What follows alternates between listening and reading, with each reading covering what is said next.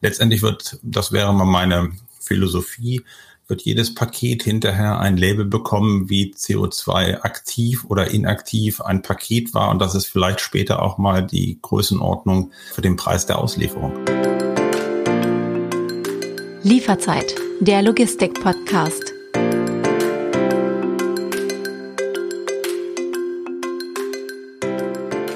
Willkommen zur zweiten Staffel von Lieferzeit, der Logistik-Podcast. Mein Name ist David Siems, ich bin Journalist aus Hamburg und ich spreche in jeder Folge mit meinen Gästen über die wichtigsten Themen aus der Welt der Logistik. Mein heutiger Gast ist Harry Evers, Managing Director und Organisator vom ITS World Congress, der vom 11. bis 15. Oktober im Hamburger CCH stattfindet. Experience Future Mobility Now heißt das Motto wo manche von uns vielleicht spontan an ja, schwebende Hoverboards oder Flugtaxis aus Science-Fiction-Filmen denken. Was das alles mit Paketlogistik zu tun hat, das erfahren wir im Laufe der nächsten halben Stunde. Herr Evers, willkommen bei Lieferzeit. Ja, recht herzlich willkommen und vielen Dank für die Einladung. Herr Evers, bevor wir auf den Kongress zu sprechen kommen und bevor wir über diese ganzen Paketmengen zu sprechen kommen, würde ich Sie gerne mal fragen, was war denn in Ihrem letzten Paket, das Sie bekommen haben? Das darf ich nicht sagen, weil das war ein Geburtstagsgeschenk für meine Frau und das ist bestellt worden. Aber insofern ist es gut angekommen. Also der Inhalt war unversehrt und war auch in Time vor Ort. Und genau das sind, glaube ich, die Randbedingungen, die jeder erwartet für eine äh, Lieferung. Okay, das wäre ärgerlich, wenn wir das jetzt äh, spoilern würden, was da drin war. Erinnern Sie sich denn noch an das letzte Paket, was äh, vielleicht Ihre Frau an Sie irgendwie heimlich, wobei nee, das war auch schwierig. Also was, was Sie als letztes so bekommen haben, was haben Sie bestellt? Ja, das, was man zum täglichen Leben braucht. Und das sind, glaube ich, die Randbedingungen, die immer mehr äh, auch die Wichtigkeit hervorheben. Ganz einfach Tintenpatronen für den Drucker, um das tägliche einerlei, was man jetzt zu Hause natürlich äh, realisieren muss, umzusetzen, um wenig Wege selber durchzuführen, um dann einfach die Lieferung nach Hause zu bekommen. Und das waren die Randbedingungen, die für mich ganz wichtig sind, innerhalb von zwei Tagen dann wirklich äh, diese Tinten zu bekommen, weil sonst die Arbeitsfähigkeit mhm. nicht mehr da ist diese modernen Drucker sind doch einfach so unglaublich durstig. Ne? Ich bin immer erschrocken, wie schnell einfach so eine Tinte wieder leer ist, sondern ja, braucht man nicht nur eine, sondern das ist ja tricky, tricky. Ähm, mögen Sie einmal in eigenen Worten beschreiben, wofür steht ITS? Mögen Sie das mal in eigenen Worten erklären? Das sind intelligente Transportsysteme, aber auch Services. Also nicht nur die Hardware, die äh, Software, die ist dahinter genauso wichtig. Und mit den Services, glaube ich, ist das gesagt, was wir benötigen, wo auch nachher das Geschäft mitgemacht wird, wo auch der Endkunde letztendlich sagt, ich brauche diese intelligenten Transportsysteme, also sowohl die Dienstleistung, die dahinter steht, als auch die Infrastruktur, die ich brauche. Und genau damit beschäftigen wir uns während dieses Kongresses. Worum geht's beim Kongress genau? Was sind, was sind so Ihre Schwerpunktthemen? Was heutzutage auch in jeder Munde ist, ist das Thema autonomes Fahren. Wo mhm. kriege ich mit Fahrerassistenzsystemen eine Verbesserung des Fahrens, der Sicherheit hin? Das sind eigentlich die Schwerpunkte, die äh, immer als äh, ongoing Thema dabei sind. Dazu benötige ich nicht nur die Fahrzeuge, sondern auch die Infrastruktur mit den Fahrzeugen kommuniziert. Das ist das, was wir aufbauen und was wir auch explizit dort zeigen. Ein weiterer Schwerpunkt ist aber auch, äh, und das kommt jetzt genau zu dem Thema. Für Hamburg ist das Thema Logistik und Wirtschaftsverkehr ein ganz wesentlicher Punkt. Insofern äh, ist der Wirtschaftsverkehr eingebunden in den Individualverkehr und die Lieferketten, die dahinter stehen, ein wesentlicher Schwerpunkt mit Hinterland, aber auch die City-Logistik, die natürlich in den Innenstädten auch zu Problemen führt, weil man sehr schnell teilweise auch noch unkonliniert äh, Lieferungen ausliefern wird. Und da gibt es auch Lösungen, die natürlich mit Software einhergehen. Mhm. Ein weiterer Punkt sind äh, Drohnen. Drohnen, die zukünftig sichere Anwendungen und eine hohe Qualität äh, als Services bieten. Das ist einfach nur eine neue Infrastruktur, eine neue Sensorik. Und ob diese Drohnen dann ausgestattet sind mit einer Infrarotkamera, mit einer Kamera, mit Sensoren für Schadstoffsensorik etc., das sei man nach dahingestellt. Aber da gibt es viele Anwendungen und da geht es nicht nur um den Lieferdienst, der meistens dann in der, in der Presse dann aufgeführt wird, wie der Nachbar am besten eine Pizza geliefert mhm. bekommt. Nein, das ist eine ganz andere Qualität, die dahinter steht. Und deshalb wird es erstmalig auch Europa einen äh, definierten Luftraum geben, wo Drohnenanwendungen ganz klar in der Regulierung auch parallel zu dem normalen Flugverkehr existieren werden. Und das ist ein Riesenmarkt. Deshalb haben wir uns gerade mit dem Luftfahrtstandort Hamburg für dieses Thema auch stark gemacht. Ähm, dann gibt es natürlich das Thema Public Transport, öffentlicher Verkehr, der ergänzend zu dem Mobilitätsangebot kommen muss mit den Services, die dahinter stehen, die ich überall brauche, also Mobility as a Service. Ähm, deshalb sind das Thema ITS in der Abkürzung nicht nur die Systeme, sondern eben auch die Services, die ganz wesentlich dahinter stehen. Und wir haben neue Technologien für die äh, Bürgerinnen und Bürger, die wichtig sind, um zukünftig einer gerechten Mobilität auch äh, habhaft werden zu können. Weil es geht ja nicht nur um die Technik, das ist zwar ein wesentlicher Punkt, aber ich brauche ja die Anwendung und den Service, der der Bürger wirklich haben möchte. Und das sind so die, äh, die, die Schwerpunkte. Mhm. Ein Thema, worüber ich mit meinen Gästen natürlich immer spreche, ist das Thema Logistik, das Thema Paketlogistik. Wir alle sind auf Logistik angewiesen, wir alle brauchen Logistik, um nicht nur ja, Tintenpatronen zu bekommen, sondern auch viele andere Alltagsgegenstände.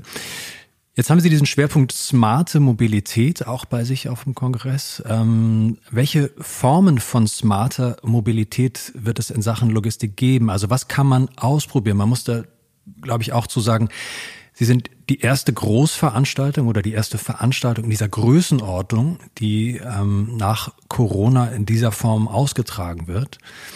Können Sie so ein bisschen erklären, was wird es vor Ort für Dinge geben, die man auch wirklich anfassen, ausprobieren kann? Ja, kann ich gerne ergänzen, zumal Corona ja leider nur noch mit uns gemeinsam unterwegs ist. Also wir sind dabei, sehr intensiv mit den Rahmenbedingungen, die uns äh, jetzt auch seitens der Hamburger Seite durch diese 2G-Option zur Verfügung gestellt wird, 2G auch zu realisieren. Die Abstimmungen und die Rückmeldungen laufen, die werden in den paar Tagen auch klar sein, sodass wir auch den Besucherinnen Besuchern eine optimierte und wirklich eine offene Veranstaltung bieten können, die einen hohen Sicherheitsstandard erfüllt. Das ist mal vorweg. Und wir wollen natürlich alles das, was Smart ist und Logistik ist, äh, auch zeigen. Insofern haben wir sehr intensiv dazu aufgerufen, äh, Anwendungen zu präsentieren, Demonstrations zu zeigen, also dass man nicht nur in einem Kongressprogramm daran beteiligt ist oder in einer Ausstellung, sondern wir wollen real etwas äh, zum Erproben, ganz nach diesem Motto Future Experience Mobility Now. Ich muss da mal kurz auf die anschaulichen Beispiele zurück. Ich hatte eingangs ähm, von den schwebenden Hoverboards erzählt, von den Flugtaxis. Was ist damit? Kriegen wir die auch zu sehen? Wir haben gerade, wenn es in dem Hafenbereich gibt, vielleicht drei sehr konkrete Dinge, äh, die man auch herausheben kann, wo es sich lohnt, auch mal hinzugucken. Das Thema Magnetschwebebahn. Äh, eine Firma, äh, Max Bögel aus ähm, Bayern, wird dort eine Magnetschwebebahn präsentieren, die man sowohl für Container nutzen kann, als auch für den Transport von Personen. Das heißt, modular umzusetzen, je nachdem, was der optimale Anwendungsfall ist. Ist das denn was Neues? Also eine Magnetschwebebahn? Schwebebahn kennt man ja aus Wuppertal, kennt man doch die eigentlich. ja, das ist aber eine Hängebahn. Also so. Magnetschwebebahn ist nochmal ein bisschen was anderes. Es gab natürlich eine Technologie, die wir auch aus Deutschland ja exportiert haben nach mhm. China. Äh, aber die äh, Technologie zwischen äh, der eigentlichen Bahn und der, der Schiene, die ist da genau umgekehrt worden. Und insofern ist das schon eine Innovation, die in der Art sonst noch nie zu sehen war. Man kann da sich vor Ort das angucken. Man kann mitfahren, man kann wirklich erklären, auch was da alles an Möglichkeiten passiert. Und es gibt viele Anwendungen, gerade im Hinterlandbereich oder in schwierigen Situationen, wo man ähm, Alleinstellungsmerkmale mit so einem System, was sehr modular aufgesetzt wird, in solchen Bereichen anwenden kann. Mhm. Ein weiterer Bereich äh, bei der Hamburger Lagerhausgesellschaft ist, dass wir das, was man ähm, quasi mit äh, Containern in Röhren, was man so schön machen kann, äh, dort auch als ein Beispiel sehen kann, als Demonstrator. Das heißt, gibt es eine Idee, dass man Container aus einem sehr hochfrequentierten Bereich äh, sehr schnell heraustransportiert um außerhalb der Region diese neu zu konfigurieren, neu zusammenzustellen. Das ist einfach eine Frage, wie eng und wie beengt ist man denn in der Umsetzung äh, bei Transport- und Lieferumsetzungsaktivitäten. Also das wäre ein zweiter Aspekt und ein dritter Aspekt. Natürlich haben wir Drohnen mit dabei, äh, die beobachten, die auch transportieren und das wäre vielleicht nochmal der Hinweis, äh, dort auf der anderen Seite der, des alten Elbtunnels, auf der anderen Seite der Elbe, haben wir einen großen Bereich freigeräumt, äh, vorbereitet, wo wir über die gesamte Woche Drohnenanwendungen präsentieren würden und da wird sicher auch was damit äh, zu tun haben, wie man Lasten von A nach B befördert. Das bedeutet einmal im eigenen betrieblichen Umfeld. Natürlich hat man da andere Randbedingungen, aber eben auch im öffentlichen Luftraum. Und genau diese Fragestellungen werden wir erstmal zeigen in Form von Anwendungen, aber auch diskutieren in anderthalb Tagen Schwerpunktsetzungen wo wir ähm, weltweit und im Schwerpunkt eben für Europa auch nochmal die Zulassungskriterien, die technischen Randbedingungen und die Möglichkeiten diskutieren, welche Use Cases stecken denn dahinter. Mit meinen Gästen spreche ich immer über das Thema Paketlogistik natürlich. Wir versuchen den Fokus immer aus der Logistik in die Paketlogistik zu tragen. Und Sie wissen es auch, das Thema letzte Meile ist ähm, ja vielleicht eines der dringendsten Themen, die äh, Menschen, die Paketlogistiker beschäftigt. Ähm, es gibt zwei zentrale Fragen, die die Branche umtreibt. Also auf der einen, wie kann die letzte Meile entlastet werden, sowohl für die Zusteller und Zustellerinnen, ähm, als auch mit dem Blick auf den Stadtverkehr und wie können Sendungen in urbanen Gebieten noch klimafreundlicher und effizienter zugestellt werden? Finden wir darauf Antworten beim diesjährigen ITS World Congress? Ich glaube, wir werden viele Anregungen bekommen und auch Antworten und auch Lösungsansätze, die man dann zusammenstellen muss, weil sich das, was wir jetzt in Hamburg machen, ein wesentlicher Schwerpunkt ist. Aber da es ja ein internationales Problem ist und die, ähm, ich sag mal, Steigerung von den Paketdiensten ist ja weltweit zu sehen. Gerade jetzt durch diese Pandemie gibt es den Service einfach, der sich massiv nach vorne bewegt und was man früher gedacht hat, dass die Milliarden von Paketen, die in der Regel zur Weihnachtszeit dann verschickt wurden, äh, da ist ja nochmal 20, 30 Prozent Steigerung drin. Also müssen wir intelligent darauf antworten. Ähm, ich habe vorhin gesagt, die Überlegung ist, eine, andere Prozesse aufzusetzen, also die etablierten parallelen Prozesse, die jetzt stattfinden, von jedem, der seine Pakete versucht eben an Mann zu bringen und möglichst optimiert für sich an Mann zu bringen, ist das eine. Es wird eine zweite Optimierungsstufe geben müssen, wo man diese Prozesse parallelisiert, aber dann auch im Vorfeld schon mal zusammenfasst, sodass weniger Verkehr existiert, also Verkehr vermeiden, aber intelligent diese Pakete im Vorfeld schon zusammenbringt, Hubs, die dahinter stehen. Und der dritte Aspekt, der sich ja immer mit einer aufkommenden zusätzlichen Infrastruktur zu tun hat, auch das wird ein Thema sein auf dem Weltkongress, dass man durch ein quasi Tunnelröhrensystem die Zulieferung in die Innenstädte erstmal optimiert und nicht mit LKWs oder mit PKWs unterwegs ist, sondern mit ähm, einfach unterirdischen fahrenden äh, Containern, Boxen, die dann aber eine dezentrale Verteilung wiederum äh, in den Innenstädten ermöglichen. Also das sind so Elemente, die werden wir auch diskutieren. Bis hin natürlich auch zu der Optimierung der jetzigen Prozesse. Wie kann ich Routen optimieren? ähm, typisches Beispiel, weil die sind auch sehr intensiv bei uns unterwegs. Also aus Presenting Part dabei, dabei Graphmasters aus Hannover, die mit einer künstlichen Intelligenz und der aktuellen Verkehrssituation sehr genau wissen, wie kann ich welche Touren anders planen, wie kann ich Auslieferungspunkte optimieren, die dann zu einer Größenordnung doch zwischen 10 und 20 Prozent Optimierungspotenzial bekommen, äh, sowohl zeitlich als dann natürlich auf der anderen Seite mit den Ressourcen, um wenig Wartezeiten, wenig Stausituationen zu haben, um die, die Route optimal zu planen. Und das kann ich natürlich noch einmal äh, eskalieren, indem ich mehrere Routen oder mehrere Dienstleister zusammenbringe, die dann eine optimierte Verteilung ermöglichen. Mhm. Immer unter der, natürlich unter der Randbedingung, dass die Geschäftsmodelle passen müssen, weil keiner der einzelnen Anbieter wird dem zustimmen wollen, dass man äh, das, was man am Ende des Tages in der Kasse hat, dass man das irgendwie reduziert. Trotzdem wird das eine Konkurrenzsituation sein zwischen dem Thema CO2-Reduzierung und der normalen verfügbaren Ressourcensituation der äh, Fahrzeuge. Und der letzte Punkt, den ich auch nochmal auf jeden Fall ansetzen möchte, sind natürlich Alternativfahrzeuge in den Innenstädten, also Kleinstfahrzeuge in dem Form äh, E-Fahrräder oder Lastenfahrräder. Und zusätzlich aber auch die Reduzierung äh, von Verbrennern, indem ich auf Elektromobile umschalte und umsteige, was ja viele auch schon tun weil das wird nachher eine große Zielvorgabe sein, dass man CO2-neutral oder reduziert auch diese Belieferung umsetzt. Letztendlich wird, das wäre mal meine Philosophie, wird jedes Paket hinterher ein Label bekommen, wie CO2 aktiv oder inaktiv ein Paket war. Und das ist vielleicht später auch mal die Größenordnung für den Preis der Auslieferung. Echt jetzt? Unglaubliche Logistikgeschichten.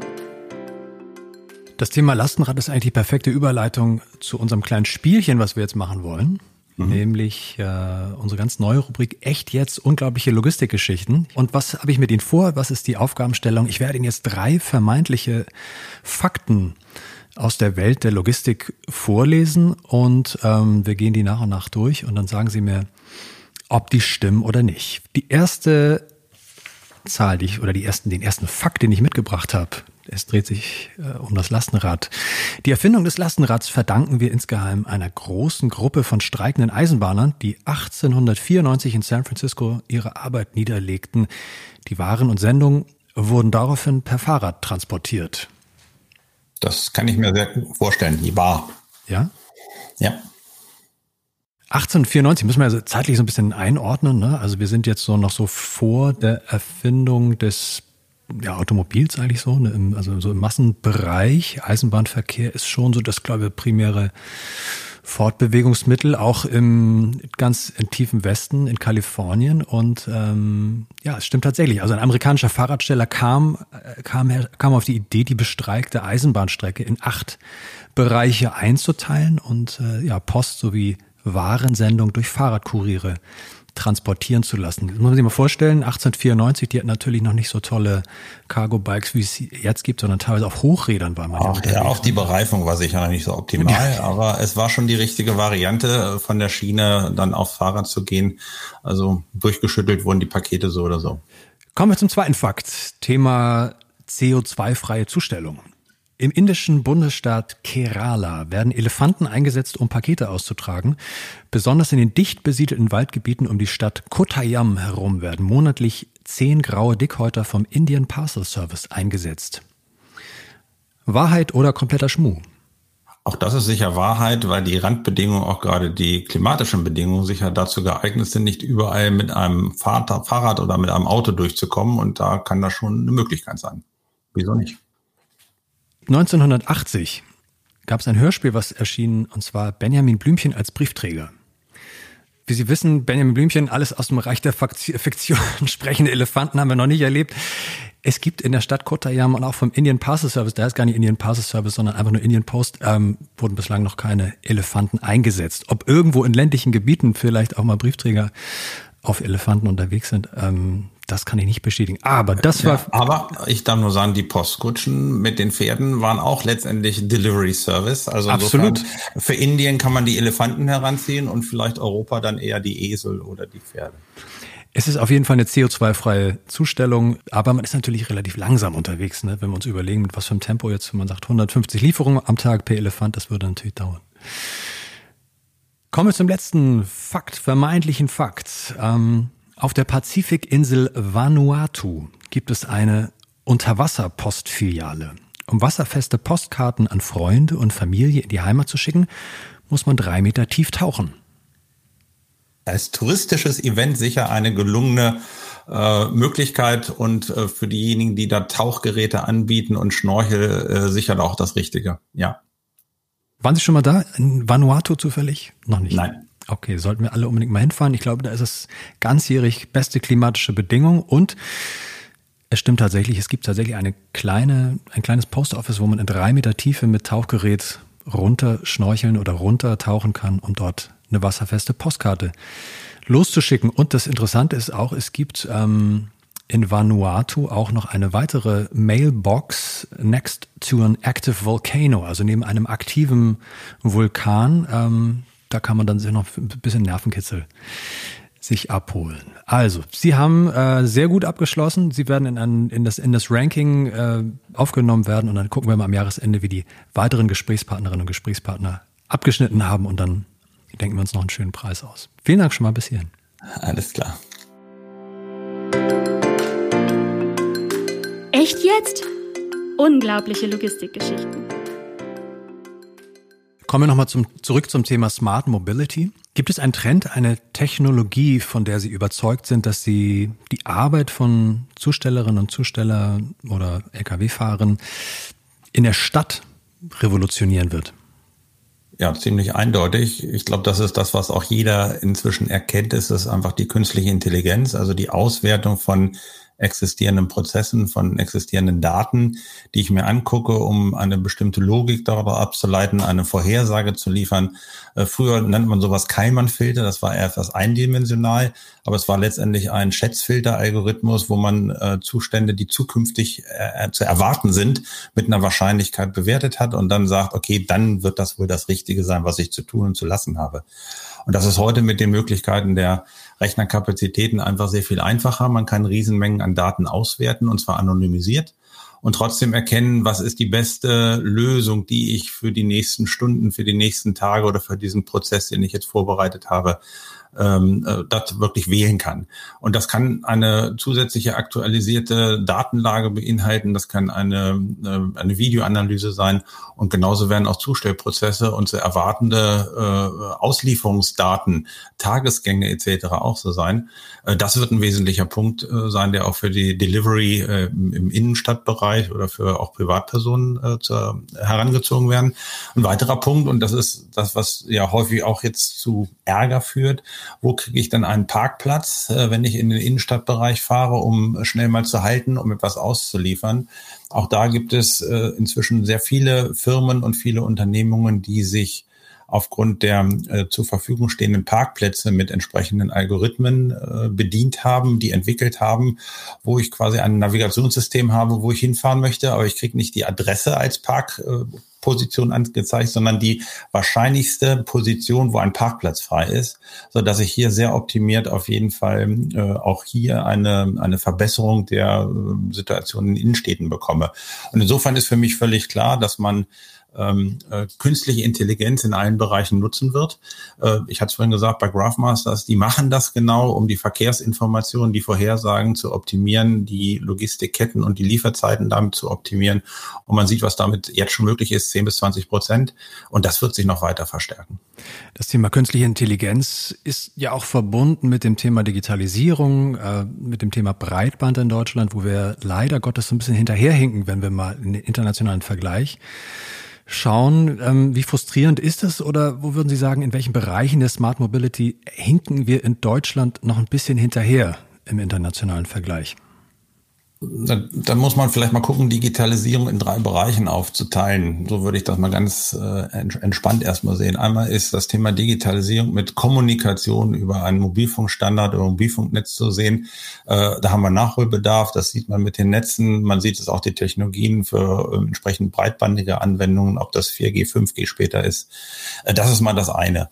Äh, das zweite ist wirklich Standardleitungen äh, in die einzelnen Bereiche, in die Wohngebiete, in die entlegenen Richtungen Richtung hinzubekommen, unabhängig von der äh, Kommunikation äh, über Glasfaser. Das ist der zweite Bereich.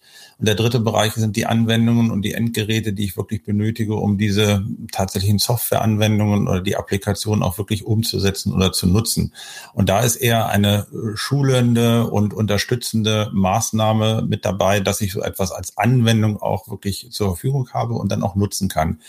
Diese drei Bereiche, die würde ich auch sehen, dass die alle notwendig sind. Und da hängt es an der Digitalisierung. Das meiste ist eben das Thema Anwendungen auch wenn die Kommunikationsbandbreiten nicht dabei sind, muss ich trotzdem die Prozesse vorbereiten. Mhm. Ich muss mich umstellen von analog auf digital. Und da ist der sehr viel komplexere Ansatz, als wenn ich jetzt einfach äh, dupliziere, mehr Glasfaser und mehr Kommunikation über Mobilfunknetze.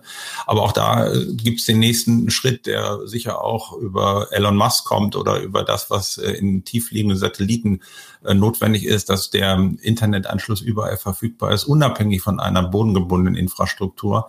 Und das, glaube ich, ist dieser vierte Aspekt, der zukünftig äh, hinzukommen wird, dass sich auch entlegene Regionen, die eben keine Infrastruktur bodengebunden haben oder zumindest über terrestrische Sender haben, über Mobilfunk, äh, über die äh, Satelliten realisieren kann. Man sieht ja häufig jetzt schon, wenn man darauf achtet und das bewusst mal verfolgt, die Fünfer-, Sechser-Gruppen, die über den ähm, Himmel ziehen. Das wird etwas sein, was die äh, Logistik auch nochmal revolutionieren wird, weil auch natürlich in Entwicklungsländern, und das muss man einfach betrachten, ähm, auch solche Anwendungen Anwendungen dann mit einem sehr schnellen Technologiesprung verfügbar wären, dann brauche ich nämlich gar keine Infrastruktur in Form von Glasfaser oder 5G, 4G, sondern ich bin auf einmal auf einer anderen Größenordnung unterwegs. Da sind natürlich andere Rahmenbedingungen wieder notwendig.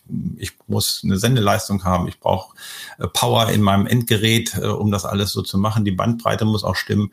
Aber ich habe hier weitere ergänzende Module und ich glaube, nachher wird das komplementäre Gesamtsystem das Richtige sein. Aber Digitalisierung ja, in Form der Prozesse, in Form der Anwendung, in Form des täglichen Doings, dass ich damit auch vernünftig umgehen kann, um zu sehen, ich komme von der Analogie äh, zu einer digitalen Variante. Nur das ist nachher eine Effizienzsteigerung. Und es gibt der letzte Punkt, den würde ich gerne noch mhm. ergänzen, weil das ist, glaube ich, etwas, was dann sehr sofort immer ins Spiel gesetzt wird, dass ich überschaubar, durchschaubar, überwachbar, gemonitort wäre, Datenvielfalt. Ähm, das muss man einfach mal betrachten, was ist besser oder was ist schlechter. Äh, ich glaube schon, wenn man diese Rahmenbedingungen entsprechend berücksichtigt, auch bei der Planung von solchen Systemen, dann kann man diese Problemstellungen und diese Fragestellungen ausräumen, äh, um dann eine wirkliche Digitalisierung unter Beachtung von Privacy-Regeln auch durchzuführen.